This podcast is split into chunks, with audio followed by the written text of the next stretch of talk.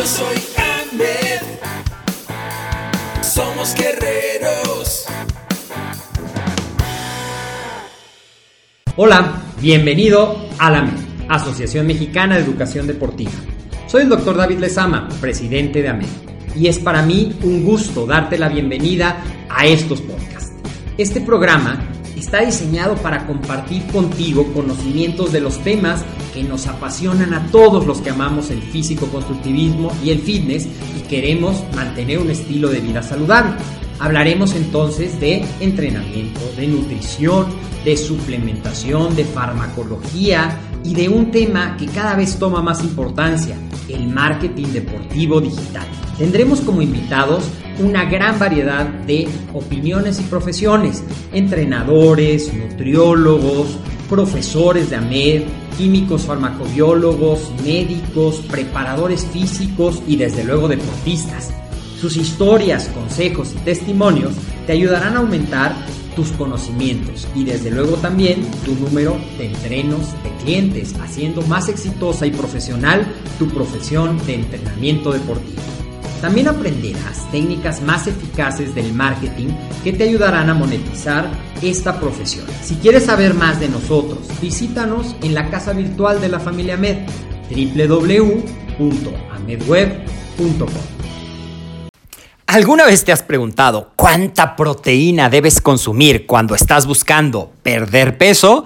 Bueno, pues quédate en este episodio de AMED, el deporte, la nutrición y el emprendimiento deportivo más cerca de ti, porque te voy a dar algunos consejos y algunas razones para que continúes cuidando tu alimentación en el sentido de, sobre todo cuando estás perdiendo peso, no descuidar la cantidad de proteína que nosotros debemos de comer. Y bueno, empecemos, aunque seguramente ya lo sabes, la proteína es uno de los tres macronutrientes que son los que nos dan calorías, y tiene un papel muy importante porque es el nutriente reparador y formador de tejidos por excelencia.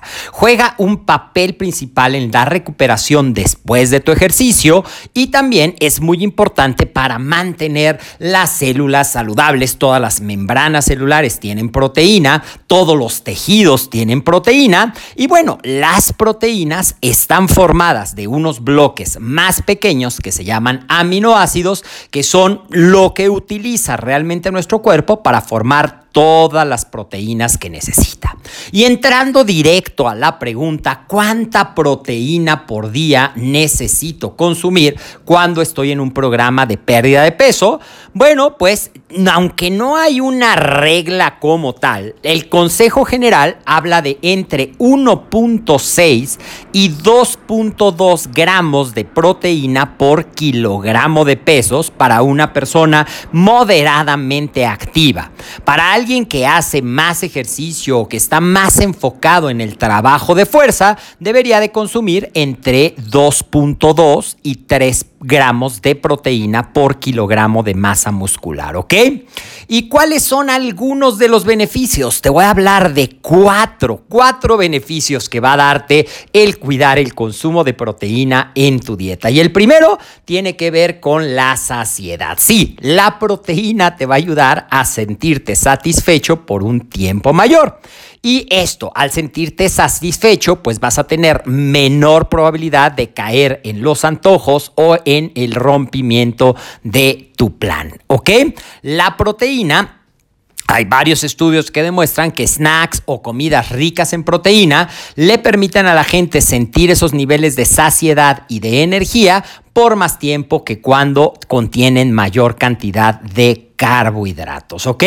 El segundo de los consejos que ya te lo había dicho al principio, bueno, no consejos, beneficios de la proteína en tu dieta, es que consumir la cantidad adecuada de proteína te va a ayudar a preservar o mantener tu masa muscular magra. Cuando estamos en un programa de pérdida de peso, es inevitable que haya cierta pérdida de masa muscular cuando estamos reduciendo el porcentaje de grasa, pero si lo combinas con un programa de ejercicio enfocado a la hipertrofia y además llevas tu consumo de proteína a lo que te he contado, de manera general entre 2 y 2.5 gramos por kilogramo de peso, pues tendrás la materia prima que tu cuerpo va a necesitar para que pueda reparar los músculos y aumentar tu masa muscular posterior a tu ejercicio. Y aquí una pequeña nota. El ejercicio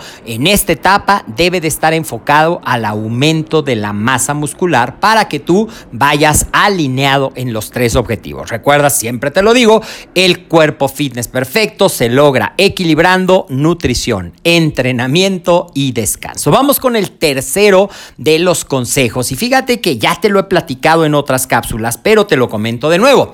La proteína aumenta lo que llamamos efecto térmico de los alimentos, que dicho de una manera muy sencilla es la energía que nuestro cuerpo gasta en el proceso de digerir la comida. Y en el caso de la proteína es el que más alto costo energético le pasa a nuestro cuerpo al digerirlo. Se habla de que hasta el 30% de las calorías que tú obtienes de la proteína van a ser utilizadas para la digestión y el metabolismo de la misma. Así es que pues si tu dieta es alta en proteína, vas a tener mayor gasto energético simplemente para la digestión. Y vamos con el cuarto y último consejo de esta cápsula, que es la proteína es de los tres macronutrientes el que le cuesta más trabajo al cuerpo de ser almacenado como grasa. Déjame te platico un poquito más. Durante los periodos de pérdida de peso, frecuentemente hay tiempos donde se consume más energía que la que se gasta. ¿Ok?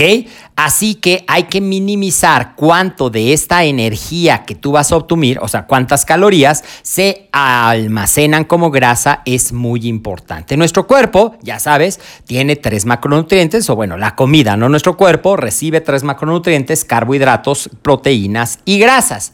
Y cuando nosotros tenemos la dieta adecuada en proteína, esto va a hacer que nuestro cuerpo vaya por un mecanismo diferente y dice que la eficiencia de la proteína, o sea, te voy a contar algo. De los tres macronutrientes, el que más fácilmente va a ser almacenado como grasa, si hay algún exceso, va a ser la grasa, obviamente, con un 96% de eficiencia.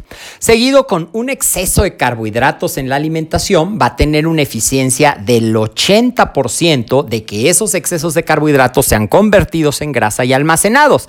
Mientras que la proteína, aunque definitivamente excesos de proteína pueden ser almacenados como grasa, porque a final de cuentas va a ser aumento de la energía que tu cuerpo necesita en relación a la que gasta, es menor la probabilidad, llevando a un 66% de esta parte. Así es que, pues tú ya tienes aquí cuatro ventajas y tienes los consejos para que te hagas consciente y le pongas mucha atención al consumo adecuado de proteína en ese proceso de la pérdida de peso y si lo combinas con un entrenamiento de hipertrofia y con el equilibrio entre nutrición, entrenamiento y descanso, seguramente que obtendrás todos los beneficios de un estilo de vida fitness. Soy el doctor David Lezama y esto ha sido un episodio más de AMED, el deporte, la nutrición y el emprendimiento deportivo más cerca de ti. Espero que esta información te haya resultado interesante. Compártela con quien sabes que está perdiendo peso o está buscando comenzar